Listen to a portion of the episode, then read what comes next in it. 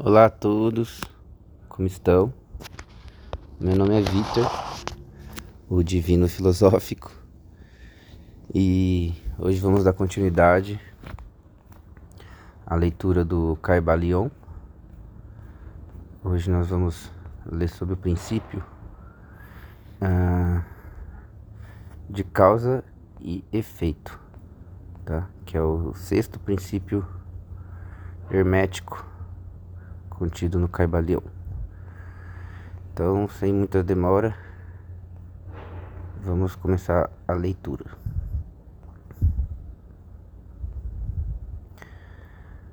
A causalidade.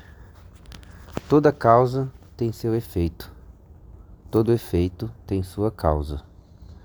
Todas as coisas acontecem de acordo com a lei. O acaso é simplesmente um nome dado a uma lei não reconhecida. Existem muitos planos de causalidade, mas nada escapa à lei. O Caibalion. O sexto grande princípio hermético, o princípio de causa e efeito, contém a verdade que a lei domina o universo.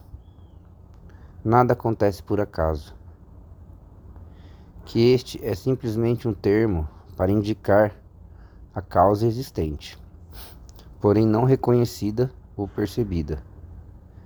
Que os fenômenos são contínuos, sem interrupção ou exceção. O princípio de causa e efeito está oculto em todas as ideias científicas antigas e modernas e foi anunciado pelos instrutores herméticos nos primitivos dias. Quando se levantaram muitas e variadas disputas entre as diversas escolas de pensamento. Essas disputas foram principalmente sobre os detalhes das operações do princípio e ainda, as mais das vezes, sobre a significação de certas palavras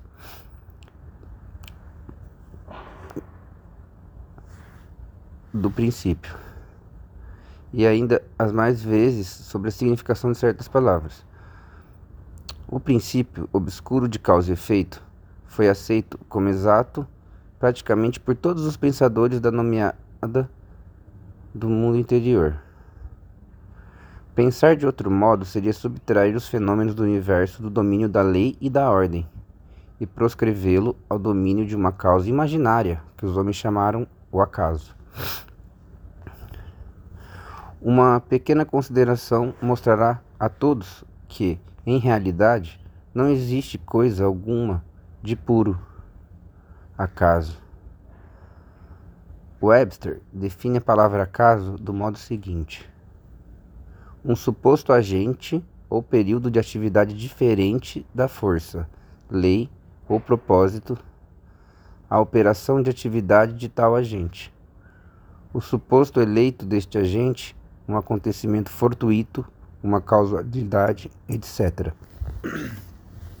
Porém, um pequeno exame mostra, mostrar-vos-á que não existe um agente como o acaso, no sentido de uma coisa fora da lei, uma coisa fora da causa e efeito. Como poderia ser uma coisa que agisse no universo fenomenal independente das leis da ordem da continuidade deste último? Tal coisa seria inteiramente independente do movimento ordenado do universo e, portanto, superior a ele. Não podemos imaginar nada fora do todo que esteja fora da lei, e isto somente porque o todo é a própria lei. Não há lugar no universo para uma coisa fora e independente da lei. A existência de tal coisa tomaria sem efeito todas as leis naturais e mergulharia o universo em uma desordem e ilegalidade caótica. Um exame cuidadoso mostrará que aquilo que chamamos acaso é simplesmente um modo de exprimir as causas obscuras, as causas que não podemos compreender. A palavra acaso, derivada de uma palavra que significa cair, como a caída dos dados, dando a ideia de que a caída dos dados e de muitos jogos de azar é simplesmente um acontecimento que não tem relação com qualquer causa. E este é o sentido em que geralmente é empregado o termo. Mas, quando o assunto é examinado secretamente, vê-se que há nenhum acaso na caída dos dados. Todos os dias cai uma morte que desagrada a um certo número de pessoas. Ela obedece uma lei do infalível como a que governa a revolução dos planetas ao redor do Sol. Através da vinda da morte estão as causas ou cadeias de causas movendo-se além do lugar que a mente pode alcançar.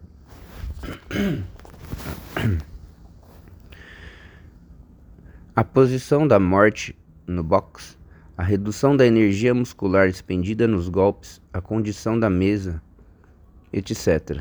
Todas as causas cujo efeito pode ser visto. Mas, atrás dessas causas observadas, existem cadeias de causas de procedências não observadas, todas as quais têm uma influência sobre o número de mortes predominante. Se uma morte dura uma grande quantidade de tempo, isso procederá de que os números manifestados serão quase iguais. Isto é, haverá um número igual de uma mancha, duas manchas, etc., que são predominantes. Lançai uma moeda ao ar, e ela cairá sobre quaisquer cabeças ou rabos, mas fazei um bom número de arremessos e as cabeças e rabos cairão logo. Esta é a operação da lei proporcional. Mas, apesar da proporção e dos simples arremessos estarem debaixo da lei da causa e efeito, se fôssemos capazes de examinar nas precedentes causas, seria claramente observado que era simplesmente impossível para a morte vir de outro modo, nas mesmas circunstâncias e no mesmo tempo. Dadas as mesmas causas, os mesmos resultados advirão. Sempre há uma causa e um porquê para todos os acontecimentos.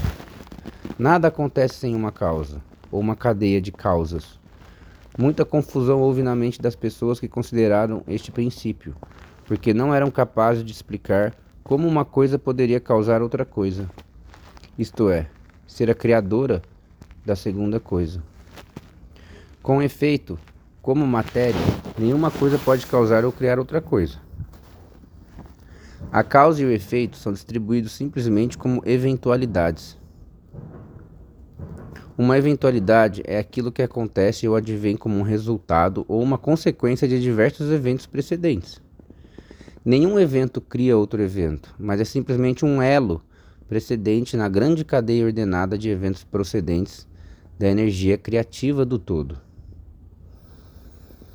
Há uma continuidade entre todos os acontecimentos precedentes, consequentes e subsequentes. Há uma relação entre tudo que veio antes e tudo que vem agora. Uma pedra é deslocada de um lugar montanhoso e quebra o teto de uma cabana lá embaixo no vale. A princípio, consideramos isto como um acontecimento casual, mas quando examinamos o assunto, encontramos uma grande cadeia de causas. Em primeiro lugar, está a chuva, que amoleceu a terra, que suportava a pedra e que a deixou cair. Em segundo lugar, atrás desta está a influência do sol e de outras chuvas, etc., que gradualmente desintegraram um pedaço de rocha de um pedaço maior.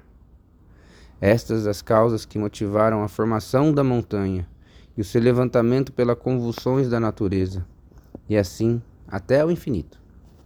Então poderíamos procurar as causas atrás de causas da chuva, etc., Poderíamos considerar a existência do teto. Enfim, logo nos envolveríamos em uma rede de acontecimentos, causas e efeitos, de cujas malhas intrincadas não nos poderíamos desembaraçar. Do mesmo modo que um homem tem dois pais, quatro avós, oito bisavós, dezesseis trisavós e assim por diante, até que, em quarenta gerações, calcula-se o número de avós remontarem a muitos milhares.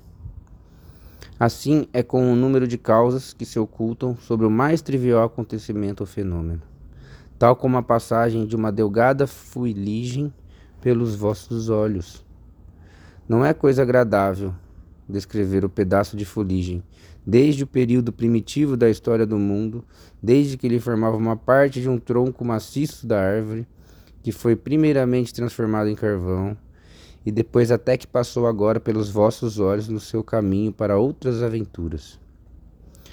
E uma grande cadeia de acontecimentos, causas e efeitos, trouxe-o à sua condição presente. E, a última é simplesmente uma cadeia dos acontecimentos que poderão produzir outros inventos centenas de anos depois deste momento. Uma série de acontecimentos procedentes do delgado pedaço de fuligem foi a escrita destas linhas que fez o tipógrafo mestre reformar certa palavra, o revisor fazer a mesma coisa e que produzirá certos pensamentos na vossa mente, e de outros, que por sua vez afetarão outros, e assim por diante conforme a habilidade do homem para raciocinar. E tudo isto, da passagem de um delgado pedaço de fuligem, o que mostra a relatividade e associação das coisas, e o fato anterior que não há coisa grande, não, há coisa pequena, na mente que causa tudo. Detendo-vos a pensar um momento. Se certo moço não tivesse encontrado uma certa moça no obscuro período da Idade da Pedra, vós que agora estáis lendo essas linhas não existirias agora. E talvez, se o mesmo casal não se encontrasse, nós que escrevemos esta linha não existiríamos também agora. E o verdadeiro ato de escrever da nossa parte e o ato de ler da vossa poderá não só afetar respectivas vidas nossas e vossas, mas também poderá ter influência direta ou indireta sobre muitas outras pessoas que agora vivem e que viverão nas idades futuras. Toda ideia que pensamos, todo ato que fazemos, tem o seu resultado direto ou indireto que se adapta à grande cadeia de causa e efeito. Não queremos entrar em consideração sobre o livre-arbítrio ou o determinismo nesta obra por várias razões. Entre as diversas razões, a principal é que nenhum lado da controvérsia é inteiramente verdadeiro. Com efeito, ambos os lados são parcialmente verdadeiros, de acordo com os preceitos herméticos. O princípio de polaridade mostra que ambos são meia-verdades, polos opostos da verdade. Os preceitos são que o homem pode ser livre e ao mesmo tempo limitado pela necessidade, dependendo isto da significação dos termos e elevação da verdade, cuja significação é examinada. Os escritores antigos expressam este assunto assim: a criação que está mais distante do centro é a mais limitada. Quanto mais próximo chega ao centro, tanto mais livre é. A maioria das pessoas são mais ou menos escravas da hereditariedade dos que, se, dos que as rodeiam, etc. E manifestam muita pouca liberdade. São guiadas pelas opiniões, os costumes e as ideias do mundo exterior, e também pelas suas emoções, sensações e condições. Não manifestam domínio algum digno de nome indignamente repudiam essa asserção, dizendo: Pois eu certamente sou livre para agir e fazer como me apraz, como eu quero. Faço justamente o que eu quero fazer. Mas deviam explicar melhor o quero e como me, me, me faço. Que os faz querer faz uma coisa de preferência a outra, que lhe faz a prazer fazer isto e não aquilo. Não existe porquê para o seu prazer e desejo. O mestre pode mudar estes prazeres e vontades em outros no lado oposto do polo mental. Ele é capaz de querer por querer, sem querer por causa das condições, emoções, meio e tendência ou desejo, sensações ou sugestões. A maioria das pessoas são arrastadas como a pedra que cai obediente ao meio, às influências exteriores e às condições e desejos internos. Não falando dos desejos e das vontades dos outros, mais fortes que a elas, da hereditariedade, da sugestão, que as levam sem resistência da sua parte, sem exercício da vontade. Movidas como os peões no jogo de xadrez da vida, elas tomam parte neste e são abandonadas depois que o jogo terminou.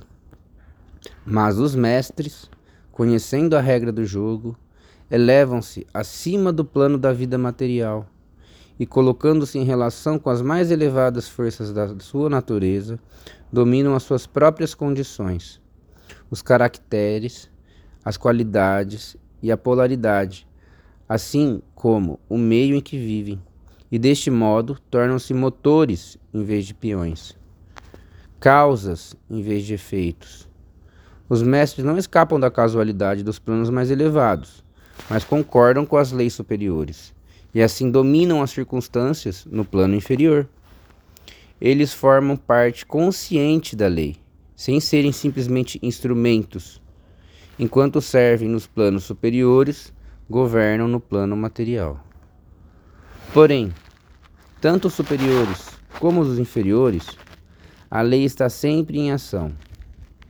Não há coisa do acaso. As deusas cegas foram abolidas pela razão. Agora podemos ver com olhos esclarecidos pelo conhecimento que tudo é governado pela lei universal.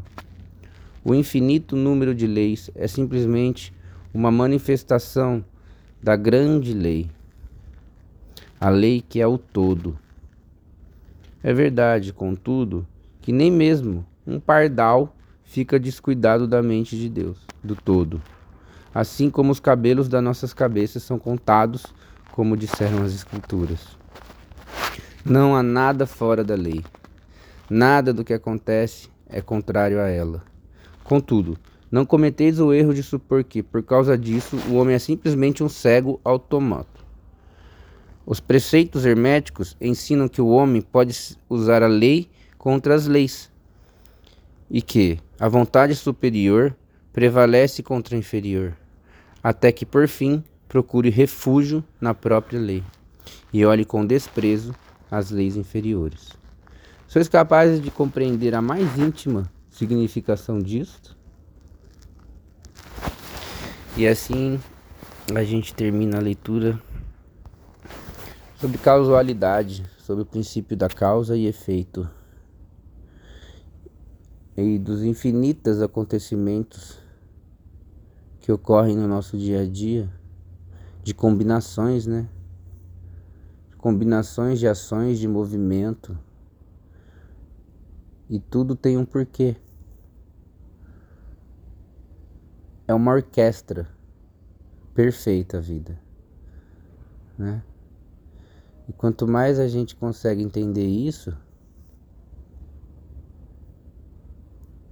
mais a gente consegue escapar do sofrimento, da dor, da angústia nos elevando em pensamento de vibrações positivas para escapar né, do pêndulo, do pêndulo do ritmo. Então esse foi o princípio de causa e efeito. É legal que ver que todos os princípios eles estão conectados, né? Não são princípios isolados, né? Uma coisa faz parte da outra, assim como a própria lei de causa e efeito. Bom, gente, espero que vocês tenham gostado. Falta só um capítulo para terminar os sete princípios herméticos. E a gente vai ler o princípio do gênero na próxima podcast. Espero que vocês se inscrevam, que vocês gostem do canal. E eu desejo para vocês muita luz. Tudo de bom. Tchau.